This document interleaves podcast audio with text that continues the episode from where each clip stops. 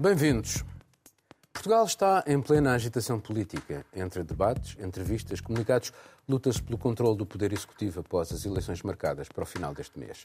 É um tempo de promessas, de esgrimir argumentos, de agitação de bandeiras, de propaganda, até mesmo de alguns golpes baixos. É a sedução ao eleitorado em todo o seu esplendor, com todas as forças políticas a pretender alargar os seus fundos de comércio eleitoral. PS e PSD apostam na bipolarização, uma espécie de nós ou eles. Rui Rio, por exemplo, descartou um entendimento com o candidato populista e demagogo de extrema-direita. António Costa usou a palavra desconfiança ao falar dos seus antigos parceiros na geringonça. E se os socialistas já não escondem pretender vencer as eleições com maioria absoluta, os sociais-democratas querem ser o partido mais votado. No fundo, trata-se de manter o poder, chegar ao poder ou, no caso dos partidos mais pequenos, ter força suficiente para influenciar o poder, ou seja, o futuro governo. Marcelo, como é que tu medes a temperatura destes debates, desta, nesta fase de, de campanha já eleitoral portuguesa? A temperatura não me parece que esteja além do, do, do, do, preocupante, não é? Agora estamos todos habituados a medir temperaturas quando entramos nos sítios, não me parece que esteja além dos 37 graus, que é a temperatura uh, limite. Um, é normal, é, é, a democracia a funcionar, os debates uh, valem o que valem, muitas São vezes. São esclarecedores? Esclarecedores. Os debates nunca são totalmente esclarecedores, são úteis, naturalmente, para perceber parte do jogo. É um jogo de póquer em que há uma parte do naipe que, que é descoberta e outra fica, fica sempre para, para as manobras de, de bastidores. Eu não, não, não, não, não fico particularmente surpreendido quando se diz que, que o tal líder ou outro pedem a maioria absoluta. É, é normal que, que se faça isso e é normal que que não se diga exatamente que tipo de alianças vamos, vamos procurar a seguir. Eh, é um pouco o que acontece nos outros países, por exemplo, o que acontece na Alemanha. O Miguel saberá melhor do que eu como é, como é que funcionam os debates, as campanhas eleitorais e os acordos a seguir as eleições na, na, Alemanha, mas o que temos visto é isso. Ninguém eh, anunciava durante a campanha eleitoral. Não falo só da atual eh, coligação na Alemanha, falo, por exemplo, da outra, em que, em que eh, tivemos o, o, Partido Social Democrata de, de Martin Schulz coligado com, com, com Merkel e, e, era uma coisa que, não, que tinha sido negada durante a campanha. Aliás, parece que foi um, teve um papel importante o presidente Steinmeier em, em convencer Schulz a voltar atrás. Hum, portanto, é, é, normal que assim seja. Depois há, há uma série de, de, coisas que se podem dizer também sobre os debates, sobre quem ganhou os debates, quem perdeu os debates, que é também uma coisa que, não, que me deixa um pouco. Porque muitas vezes por, pode, parecer, pode parecer um bocado é, depreciador do, do, do valor do, dos debates, mas quando se diz que o tal líder ganhou um debate, esta, esta avaliação técnica, eu não consigo ver uma avaliação técnica que não seja, que não seja também uma avaliação de fundo das ideias de, dos debates. Quem tem poucas ideias ganha sempre todos os debates, porque tem poucas coisas para dizer e sabe dizê-las bem. Eh, quem enfrenta a política na sua complexidade tem mais dificuldades também a explicar isso em poucos minutos. Catarina. Um, opa, nós nós uh, sabemos uh, que muitos dos portugueses, muitos dos eleitores, não só em Portugal, mas no, no mundo em geral, uh, raramente votam num programa eleitoral em si. muitas pessoas nem sequer leem os programas eleitorais, não é? Normalmente pessoas votam em pessoas. E, e sabendo isto, e olhando especificamente para os debates, porque é isso que tem estado uh, todos os dias nas televisões do, do, do, dos portugueses. Sabendo isso, sabemos que os jornalistas têm um papel fundamental a tentar uh, fazer chegar uh, às pessoas, às audiências, aos eleitores, estes programas eleitorais de uma forma mais simples e um pouco mais clara. Não é? Isso está a ser conseguido? é isso que eu queria chegar. Eu acho que não. Eu acho que não. E, e, e, digo isto porque, num debate de 30 minutos, que é o, o normal tempo do debate, e não estou a dizer que foram todos os debates, não, não, normalmente vamos tentar perceber quais é que são as propostas uh, dos, dos partidos. Não vamos tentar alimentar dramas e controvérsias a partir destes mesmos debates, que para muitos portugueses é a única altura que eles realmente ouvem uh, uh, diretamente dos líderes partidários. Por exemplo, no debate que, que, que, aconteceu entre André Ventura e Rui Rio, na SIC, a jornalista pareceu-me a mim que, em vez de estar a moderar um debate, estava quase a mediar entre os dois partidos para ver se eles se entendiam. Portanto, por um lado, perguntava a Rui Rio se achava que, que, o André Ventura era uma pessoa confiável, uh, se o Chega era um partido uh, confiável. Depois perguntava a André Ventura se, fazeria, se considerava fazer uma coligação uh, que, com o Chega. Portanto, passaram 20, 30 minutos desse, desse, desse debate e não se ouviu nenhuma das propostas destes partidos. Portanto, os portugueses saíram daquele debate, desligaram a televisão, sem fazer a mínima ideia das propostas que o PSD ou o Ventura apresentam. O meu ponto é exatamente o mesmo que o da Catarina. Eu acho que a enxurrada de debates, não é? Começou agora e é uma coisa no mesmo dia, dois, três, mudando os canais. Eu já cheguei a fazer esse exercício em casa de começar às cinco, depois às nove, depois às dez. Então é interessante, mas eu não acho que as pessoas fazem. E embora seja uma altura muito importante para que essas pessoas que vão votar escutem quais são as propostas dos candidatos, esse formato agora, pelo menos, me parece que não atinge, não, não atinge esse objetivo. Houve alguns debates em que realmente, como a Catarina disse, foi apenas uma ou troca de agressões, que tem sido muito comum, o tom de alguns candidatos. Também faz parte. O tom. Em certa medida também faz parte. Claro, não, claro. Mas eu acho que. Mas não são. Tom... Não esclarecem as pessoas, é isso? Não, não esclarecem, eu acho, Paulo, que não esclarecem.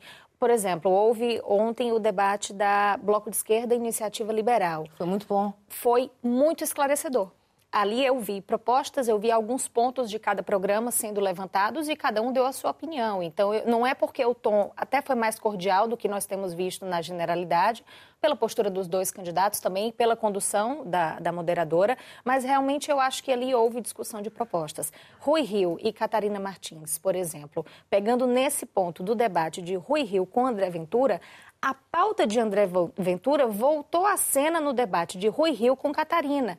E isso também é um problema que tem acontecido. A pauta do Chega e do André Ventura se faz presente nos debates dos outros candidatos, mesmo quando ele não está. E é um papel aí que os jornalistas têm aí que ter é muita atenção. Sem aí a menor é dúvida, sem a menor Miguel. dúvida. É, eu pegava exatamente aí. Eu acho uhum. que se pode retirar. Eu retirei duas retiro duas lições para mim destes debates. A primeira é que deveria haver para a nossa uh, classe profissional uma escola de moderação de debates, uhum. um curso sobre moderação de debates, porque achei muito pouco satisfatória a forma como muitos dos debates foram moderados. Depois, para políticos, deveria haver uma escola de civismo que achei muito pouco aceitável o, o, o, a forma como o nível baixa rapidamente e não considero, ao contrário do que tu dizias, que estas agressões façam parte. Eu não acho que faça parte. Não acho que faça parte. eu não estou a dizer agressões, eu estou a dizer Sim, algumas rasteiras. Sim, uh... rasteiras eh, retóricas, mas sim, com, com certeza. Com, mas tem que ter, cumprir uns mínimos de educação. Cordialidade, Depois, sim. O mais interessante dos debates, para mim, é a reação aos debates, tanto da parte uh,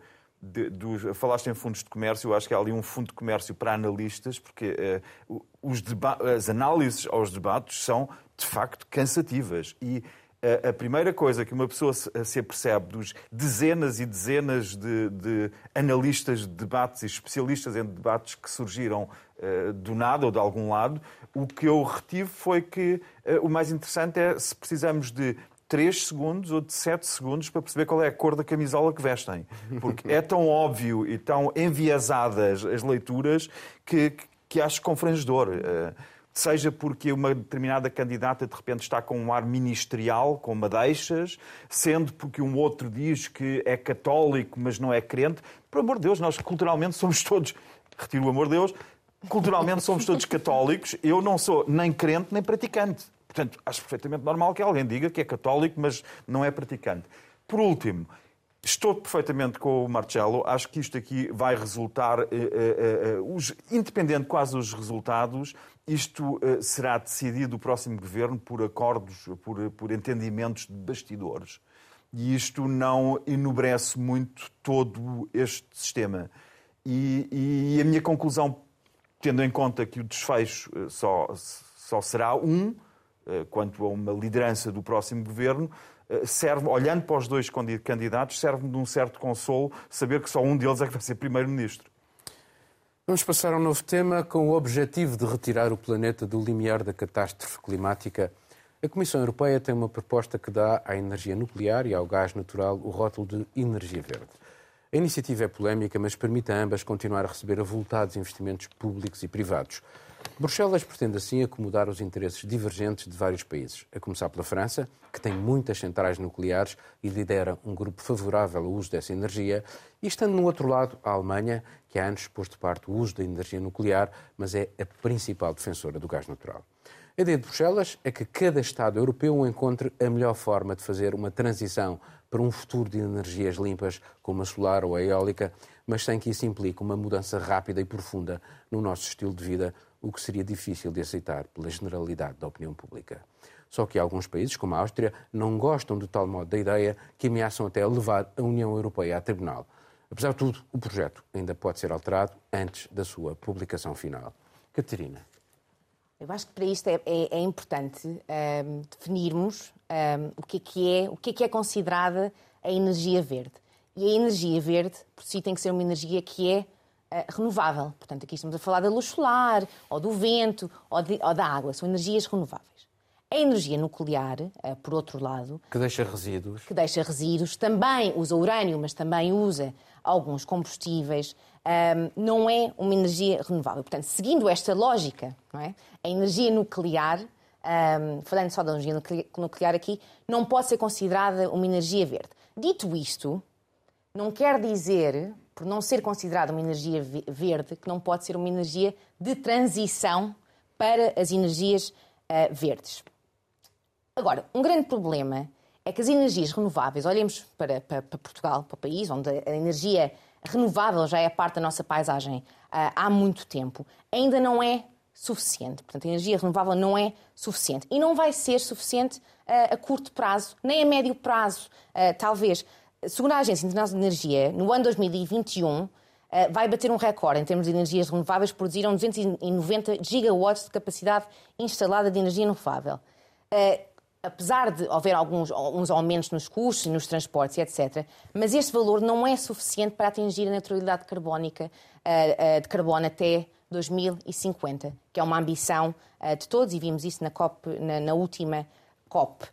Um, este problema das energias renováveis, que tem, que ser resolvido, também tem a ver com o próprio preço das energias renováveis. Se vocês pensarem, por exemplo, na Califórnia, que todos os estados dos Estados Unidos é o estado que mais tem energias renováveis, entre 2007 e 2000, ou 2007 e 2011 eh, houve um investimento dramático e nesse mesmo período o preço da eletricidade aos consumidores subiu 27%, que é um, um absurdo, não é? Portanto, as pessoas estão a sentir, sentir isto no bolso. Uh, portanto, o que eu considero é que nós temos que continuar, o mundo tem que continuar realmente a investir, a pesquisar, a melhorar as energias renováveis. Precisamos uh, de alternativas, mas talvez nesta transição a energia nuclear possa uh, ter um papel uh, significativo e importante para o mundo. Eu percebo o que tu estás a dizer, porque é preciso de facto fazer a transição e esse é o objetivo. Mas chamar verde a uma coisa que não é verde de todo, uhum. o gás, por exemplo, o gás que a Alemanha defende é, continua a ser emissor. Uh, e coloca, por exemplo, a Europa debaixo da, da, alçada do Sr. Vladimir Putin. É, é, é, há um risco também muito grande.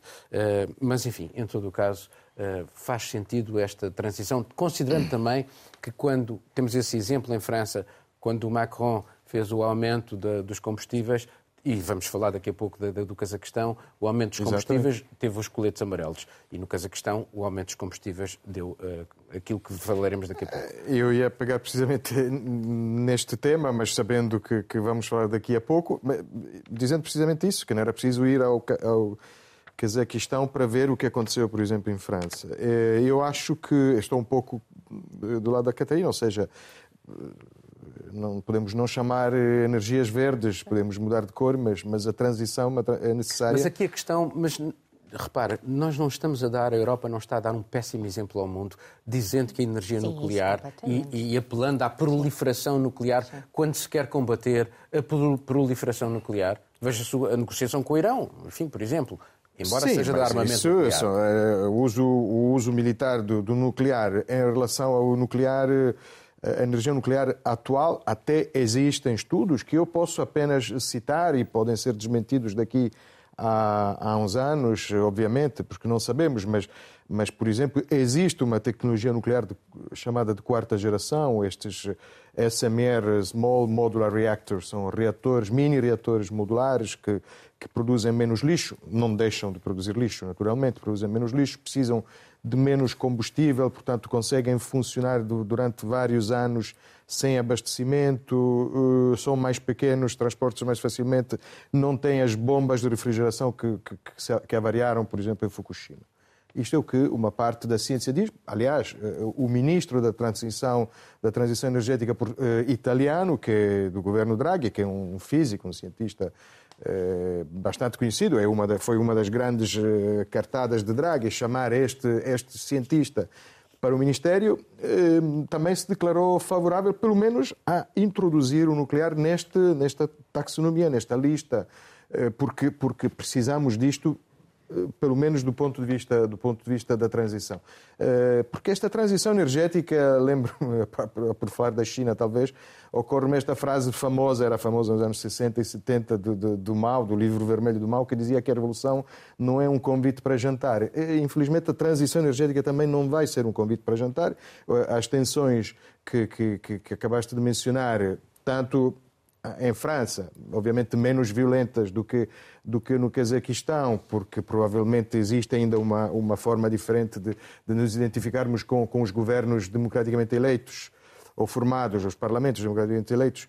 Mas, mas sabemos que, que, as tensões são muitas e houve tensões também a nível negocial, desde o ano passado, pelo menos, quando se discutiu o Fit for 55, que, que é o, o plano de. Tudo isto, o plano da União Europeia para, para reduzir já até, até 2030 as emissões, eh, tudo isto produz aumentos, aumentos do, do, do, do preço da, da, energia, das, e, das e faturas. por consequência, na, na, e consequência uma série de, uma série de outras mas, mas também existem problemas reais. Nós sabemos, por exemplo, da falta de eletricidade eh, na China em vastas áreas da região, porque eh, só as renováveis, por enquanto, não conseguem fazer funcionar eh, o comboio da economia mundial. Se já não serve para Portugal, imaginemos não é, o que mas pode ser para a Alemanha ou mas China. Mas aqui a questão, deixa-me passar à, sim, sim. à Carolina, aqui a questão é permitir que haja avultados investimentos na energia nuclear e no gás natural, o que fará com certeza atrasar uh, a pesquisa para que a energia solar e a energia... Uh, Isso é um, é um risco que não devemos correr, ou seja, não se tornem mais rentáveis. Sim. É, eu, eu acho que não é uma forma de transição, no fundo. Assim, eu acho, na verdade, que é como tu acabaste de dizer, Paulo, é parar o que deveria ser a preocupação da transição, ou seja, encontrar soluções para que as reais energias renováveis possam chegar num ponto em que vão atingir, vão suprir completamente a necessidade.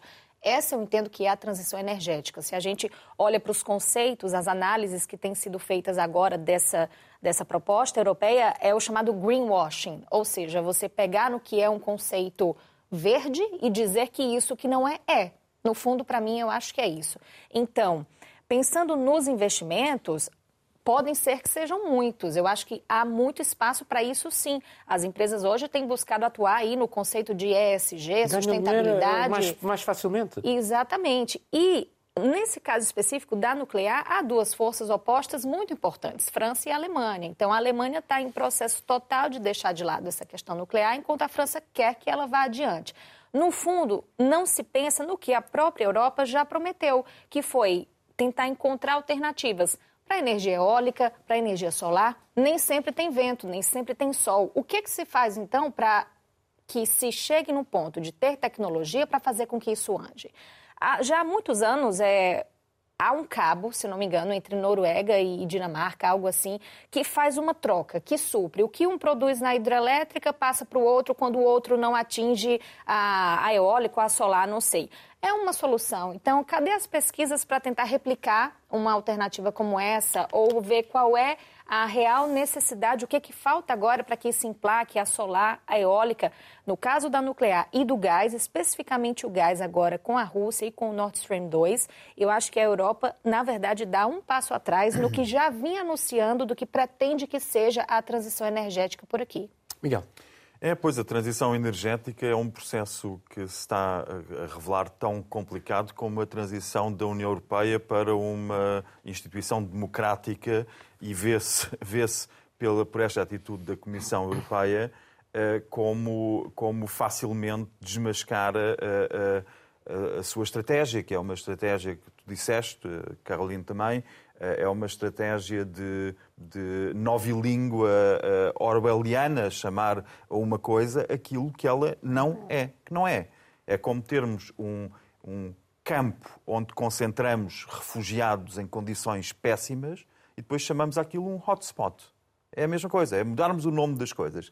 Mas eu acho que nos afastar, se nos afastarmos um pouco da questão europeia, foi bem referida que os alemães estão mais do lado do gás como uh, transição, uh, que os franceses mais do lado do nuclear. Aliás, a mim surpreende porque eu vejo pessoas muito uh, informadas e bem pensantes em França, um, enfim, como Marcelo diz, da minha bolha, mas que são a favor do nuclear. E isto mostra como ser-se permanentemente bombardeado com uma leitura da realidade acaba por transformar a nossa própria percepção. Não é muito fácil encontrar franceses que sejam contra o, o nuclear na energia.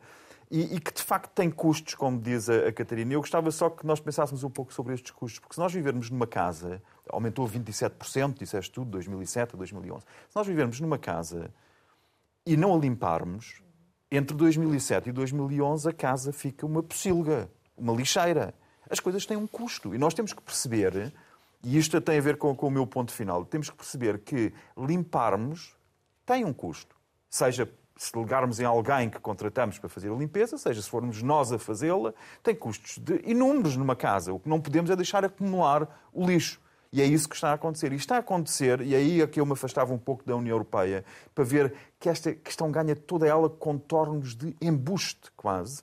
Porque os verdes na Alemanha, que são os principais defensores, aliás, todo o movimento verde começou com o não ao nuclear.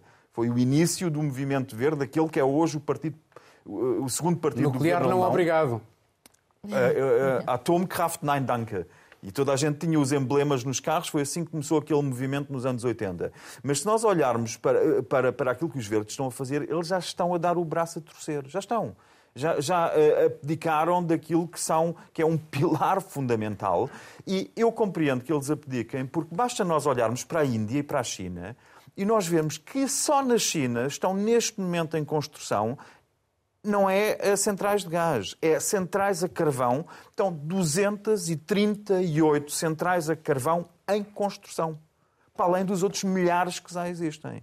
Na Índia estão em construção dezenas de centrais a carvão.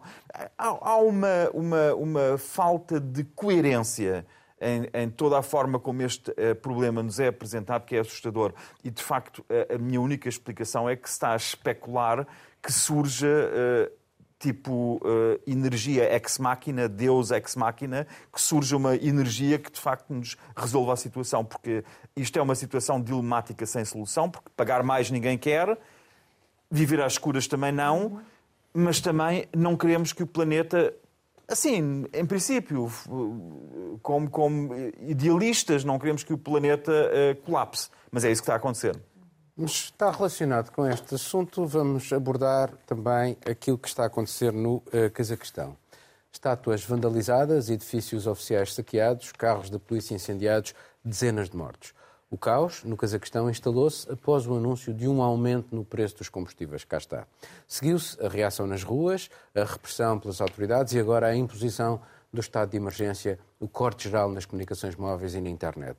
Respondendo ao apelo do presidente tropas russas e suas aliadas na região foram convocadas como reforço. É a primeira vez que é feito um pedido de assistência num conflito doméstico à organização do Tratado de Segurança Coletiva, pacto militar formado entre países da antiga União Soviética e dominado por Moscou, foi criado em 2002. O Cazaquistão, a maior economia da Ásia Central, tem um importante setor ligado às suas reservas de energias fósseis, mas estava a sofrer economicamente com a queda nos preços do petróleo e com a crise económica na Rússia.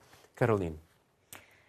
Acho que a situação veio se agravando, principalmente começou, claro, com esse mote, esse gancho aí da questão do preço dos combustíveis, mas o que aconteceu agora, que nós já vimos, né, temos acompanhado as imagens, é que de fato esse clamor acabou engrossando aquele sentimento que já existia de que uh, o Cazaquistão precisa de um novo governo, não é? Então, os apelos da população com relação a tirar esse governo, enfim, mudar a situação, tirar das mãos de Nazarbayev, que veio nesses últimos 30 anos, numa autocracia. Eu acho que isso é que engrossa agora esse clamor popular.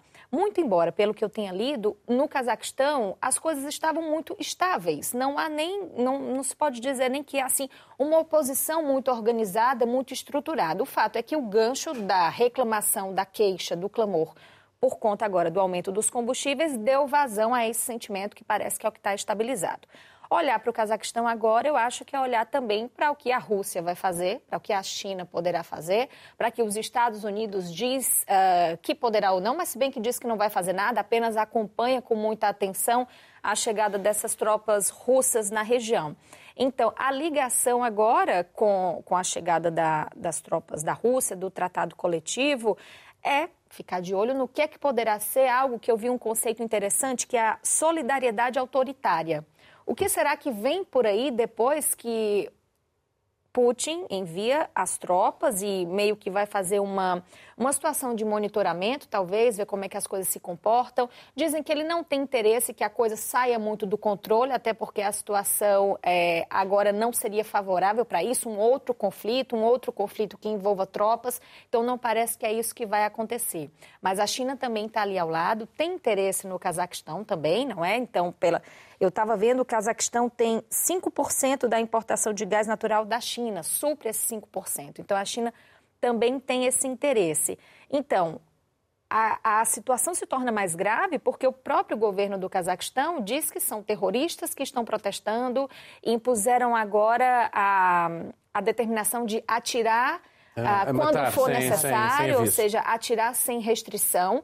Então, é uma situação que pode se complicar muito internamente nesse contexto, de que o próprio governo fala que isso é ato de terrorismo. Né? Então, é a ver como que se desdobra a partir daí. É interessante, Miguel, esta, esta união de autocracias, eh, mas Putin não poderia, com certeza, permitir que um novo país, depois da Bielorrússia e da questão da Ucrânia, enfim, que será com certeza um assunto que abordaremos no próximo programa, eh, se, eh, ter ali mais um problema na sua vizinhança e naquilo que foi o espaço de, do Império uh, Soviético.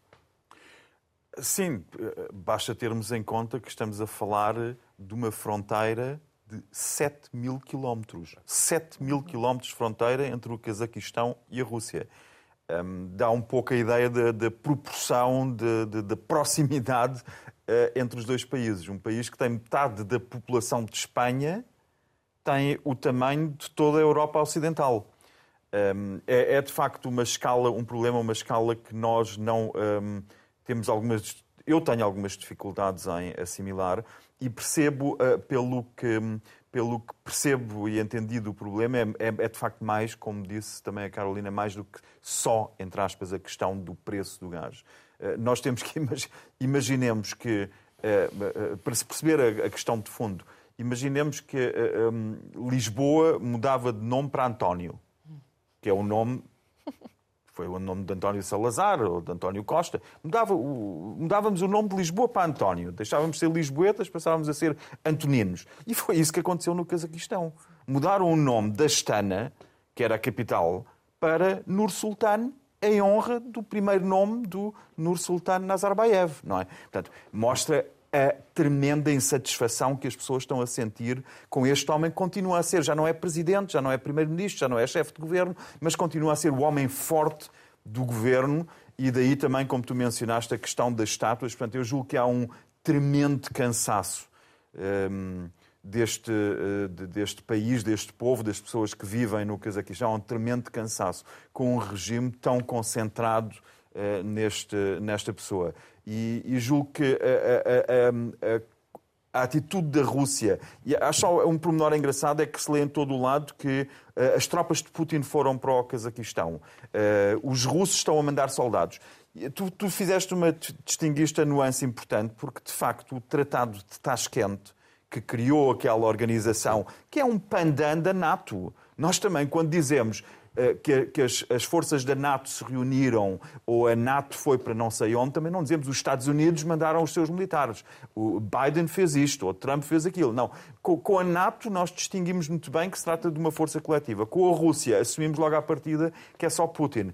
Isto não é uma defesa a um autocrata e a um regime com os traços ditatoriais como, como, como a Rússia ou como o Cazaquistão. É só uma pequena nuance. É bom vermos que aquilo é, uma, é, é, uma, é um, um, um, um tratado que reúne oito países permanentes que uh, o que tem de especial aqui é serem usados estes meios militares para uma questão de segurança interna. E isso sim é preocupante, como é preocupante, sobretudo, de tudo isto, é o que a Caroline referiu, que é ordem para disparar desde ontem sobre manifestantes. Isso sim devia levar o resto do mundo mais civilizado, digo só mais civilizado, a aplicar imediatas sanções fortíssimas e ninguém, como dizia alguém, ninguém vai para Paris fazer compras a partir de agora. É, é, é verdade aquilo que houve em, 2011, eh, o Kirguizistão e o Tajiquistão tiveram confrontos, houve um apelo a esta, a esta organização, eles não fizeram nada. E quando houve aquele conflito entre a Geórgia e a Arménia,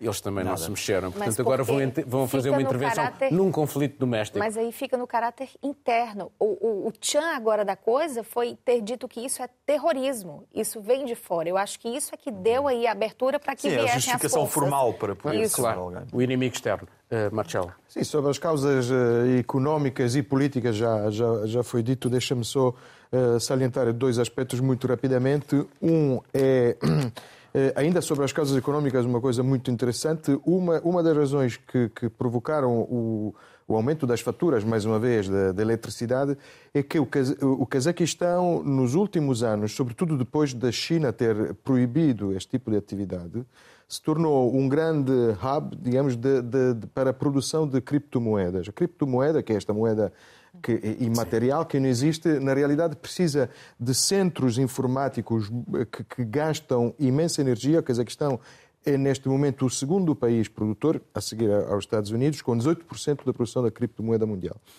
Um, e, do ponto de vista político, já vimos o clã Nazarbayev a, a, dominar há 30 anos.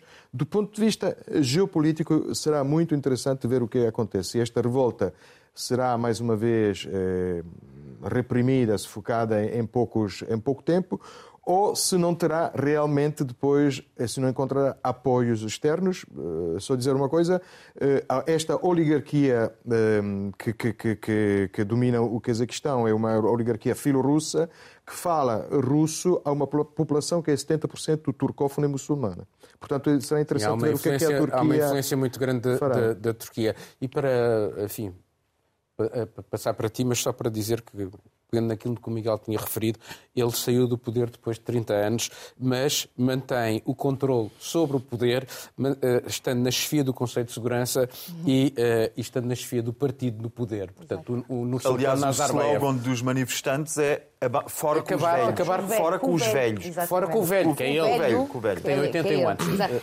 E ele, durante muito tempo, foi realmente adorado eh, pela população, não é? Não, não só por ter conseguido a Rússia, como, como um aliado muito forte, construiu muitas pontes com líderes também de países ocidentais e com muitas empresas energéticas. Empresas energéticas essas que também fecharam os olhos à falta de democracia uh, na, naquele país uh, em nome do, do, lucro e dos contratos lucrativos que conseguiram, que conseguiram lá.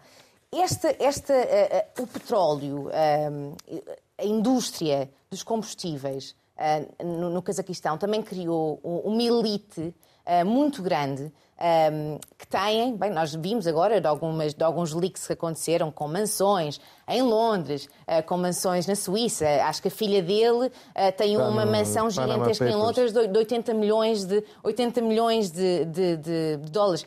E foi e muito presidente interessante. do Senado, a filha dele, presidente do Senado. Presidente do Senado. E muito interessante, quando os protestos começam a, a acontecer, uh, se for, uh, vi algumas imagens do Flight Tracker e conseguem ver todos os jets privados a saírem do Cazaquistão uh, para virem, se calhar, muitos deles para, para, para, para a Europa também. Com vistos gold? E com os vistos gold, exatamente. Não sabemos se temos alguém em Portugal. Descendentes de sefarditas, há de Exato, alguns também. Uh, portanto, uma das grandes feridas, para além, obviamente, do preço dos combustíveis, que realmente uh, deu início a esta onda de protestos, mas é também a própria corrupção. E a corrupção cria desigualdade. Houve um reporte da, da, da KPMG que mostra que 162 pessoas no Cazaquistão controla 50% eh, da riqueza eh, no país. Portanto, apesar do Cazaquistão ser uma economia que está por outras palavras, a bombar, onde a pobreza é muito baixa, as coisas estão a mudar. A própria população também se começa a perceber que a dependência da economia, a falta de diversificação da economia, e a pandemia vem mostrar isso, com a queda dos preços do petróleo, uh, torna o país muito instável. E quando o país está instável, a vida das pessoas também está instável. Vamos passar para um último tema. Apelos aos massacres de muçulmanos e ataques à minoria cristã na Índia intensificaram-se neste último mês sem que o executivo de Narendra Modi dê mínimos sinais de incómodo.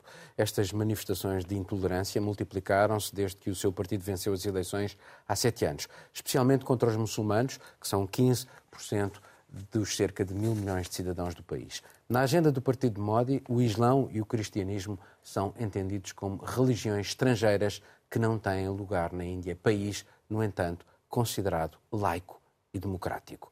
Nesta última quadra natalícia, as celebrações cristãs em vários locais foram perturbadas por extremistas hindus. Somam-se a mais de três centenas de ataques contra essa minoria religiosa só no ano passado. O Executivo escolheu mesmo o próprio dia de Natal para negar à congregação fundada por Madre Teresa de Calcutá, uma mulher que recebeu o Prémio Nobel da Paz, licença para continuar a receber financiamento estrangeiro.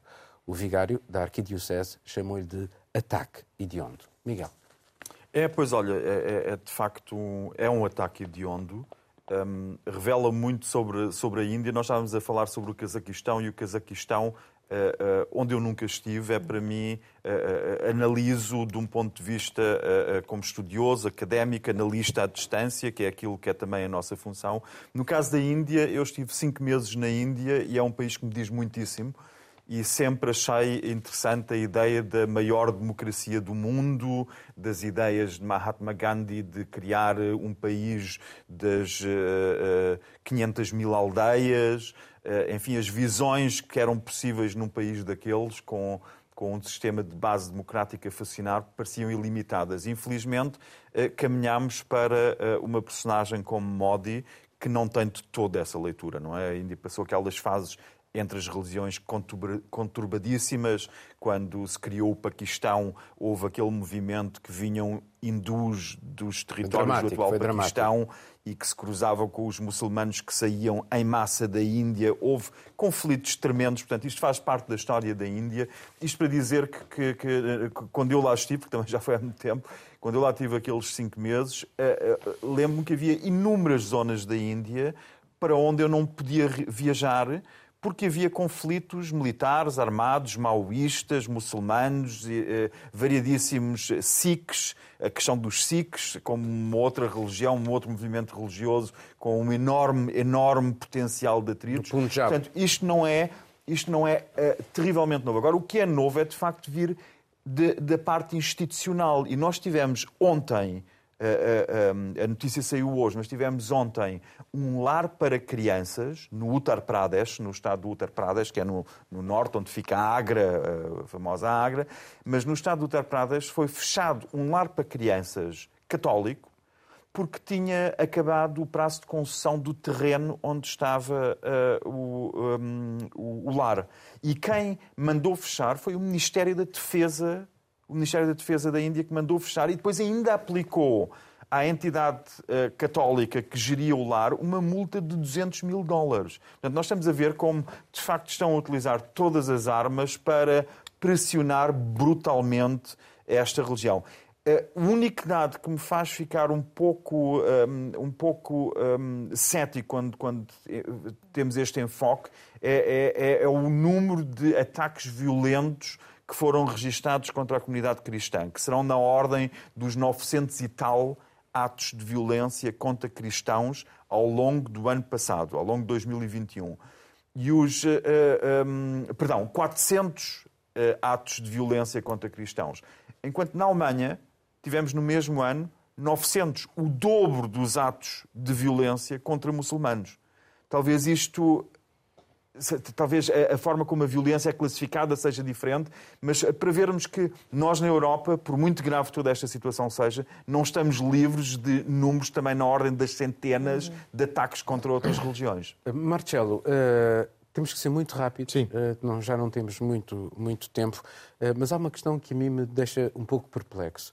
É a ausência de impacto noticioso Sim. sobre aquilo que se passa na Índia. É verdade, era, era, precisamente o que eu ia dizer. Ainda bem que falamos disso, embora há, há, poucos minutos, mas é, mas é importante porque se fala muito pouco e, sobretudo, se fala pouco de, de, da perseguição aos cristãos. Eu, ao contrário de outros líderes políticos portugueses, não, não sou praticante e não, não, não me declaro católico. Tive uma formação cristã e católica, mas, de facto, muitas vezes nós associamos a nossa, entre aspas, religião, a religião do Ocidente e, e, as missões, sobretudo quando se fala da Ásia, como a religião do uh, opressor, do colonizador. Mas, de facto, hoje em dia, os dados dizem que os cristãos são os mais perseguidos, e não apenas no mundo muçulmano, mas também agora, agora não, acontece na Índia, na maior democracia do mundo, e também talvez Mas porquê é que há este quase silêncio? Temos que ser rápidos. Este quase é, silêncio é, da comunicação tento, social Tento dar europeia. uma explicação que pode ser esta, precisamente. É uma certa, uma certa ainda uh, o complexo do, do colonizador que tem uma certa, um certo problema em falar da, da perseguição aos cristãos, que é muito antiga, como dizia o Miguel. A diferença agora é que existe o partido no poder que vai atrás, de certa forma, eh, mas, é, mas é muito antiga, está muito ligada ao facto de muitos cristãos, a grande maioria dos, dos que aderem à religião cristã, serem dalits, ou seja, os sem casta, os intocáveis, que obviamente têm este anseio de. Os mais de, pobres de, dos pobres. Os mais pobres dos pobres, esse anseio de resgate social. Quando acontece em regiões, por exemplo, como Ouriça, onde houve massacres em 2008, já desde 2007, 2008, do Natal de 2007 e depois ao longo de 2008, acontece em regiões onde existe, por exemplo, a tal guerrilha maoísta e é muito fácil serem associados depois a, aos terroristas e, portanto, com uma repressão brutal. Uhum. Há casos de padres, neste momento, que se vê a igreja cercada, chamam a polícia e a polícia prende o padre porque é acusado de, de, de querer converter. Eh, Sim, as, eh, existe as uma conversões lei, eh, forçadas que dão quase 10 anos de cadeia. Muito rapidamente, nós sabemos, não há dúvida que os ataques às minorias religiosas cristãos, cristãos os muçulmanos. muçulmanos. também aumentaram na Índia, mas aqui o, o mais o, o, que deixa mais surpreendido é, é, a falta de consequências para quem para quem comete os crimes. E, pelo contrário, temos a ver do ponto de vista institucional e dos governos uh, dos Estados na Índia, exatamente o contrário. No dia 25, 23 de dezembro, antes do Natal, houve um Estado que passou uma lei que proíbe a conversão do hinduísmo uh, para outras religiões. Claro que esta lei não refere uh, o cristianismo nem, nem, o islão, mas é evidente o que, que, eles querem fazer. Querem proibir esta conversão e pode levar a cadeia se as pessoas incumprirem isto. E, e, o, e o, governo de, de Mori nunca condenou um, estas ações contra ataques contra as minorias. E, aliás, só condena quando lhe interessa, não é? Só usa o cristianismo e o islão quando lhe interessa. Nós tivemos, por exemplo, na G20 em Roma, que, que ele convidou o Papa para ir, à, para ir à Índia. Sim, Mas porquê sim. que ele convidou o Papa para à Índia? Porque há eleições em Goa e ele sabe que em Goa há grandes uh, comunidades uh, cristãs e tivemos agora também, que é irónico, o Modi no dia de Natal a desejar um bom Natal a todos os cristãos, que eu achei, de certo modo, irónico, tendo em conta a situação é, atual. É, é curioso, uh, Carolina, porque não, ainda não percebemos posição de moda, é a instrumentalização religiosa para fins políticos ou uso da política para fins hum. religiosos. Mas a verdade é que vai haver eleições em vários estados cruciais uh, nestes próximos meses. Talvez a falta de noticiabilidade esteja relacionada à política. Afinal de contas, internacionalmente também não há líderes políticos que estejam comentando ou questionando ou dizendo, Modi, não faça isso. Então, pode ser isso também, a, a, falta de apelo midiático, porque internacionalmente líderes políticos não se colocam dessa forma. O Papa Francisco aceitou o convite para a visita, não é? Está em negociações, pode ser que vá. E pelo que temos visto do Papa Francisco nos últimos tempos, acredito que ele comentará, falará, enviará uma mensagem que seja no sentido de não vamos perseguir os cristãos, mas, mas, mas as pessoas. Repara, quando nós falamos na perseguição uh, aos muçulmanos no Xinjiang, uh, a imprensa internacional fala imenso sobre o que se passa uh, neste âmbito dos direitos humanos na, na China. Mas sobre a Índia não se diz A Índia é um aliado, não é? A China é um inimigo declarado. A China é um inimigo, exatamente. Que isso que eu ia dizer. E outra, é, essa questão são as pessoas pobres, como já referido. São aquelas pessoas das chamadas castas mais baixas que estão aí mais ligadas às entidades religiosas católicas que recebem esses apoios. É, eu não sei, eu acho que é triste, mas essas pessoas estão esquecidas pelo mundo. De repente, talvez, pode ser que não importe, pode ser esse, esse o detalhe. Então, ainda na questão da, da conversão, São nove estados indianos atualmente que estão aí com leis para proibir a conversão religiosa.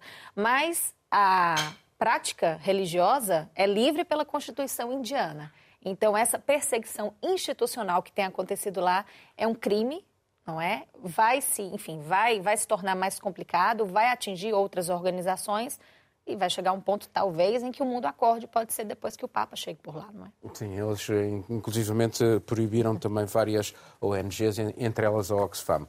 E assim terminamos este programa. Estamos de volta dentro de uma semana. Tenha dias felizes.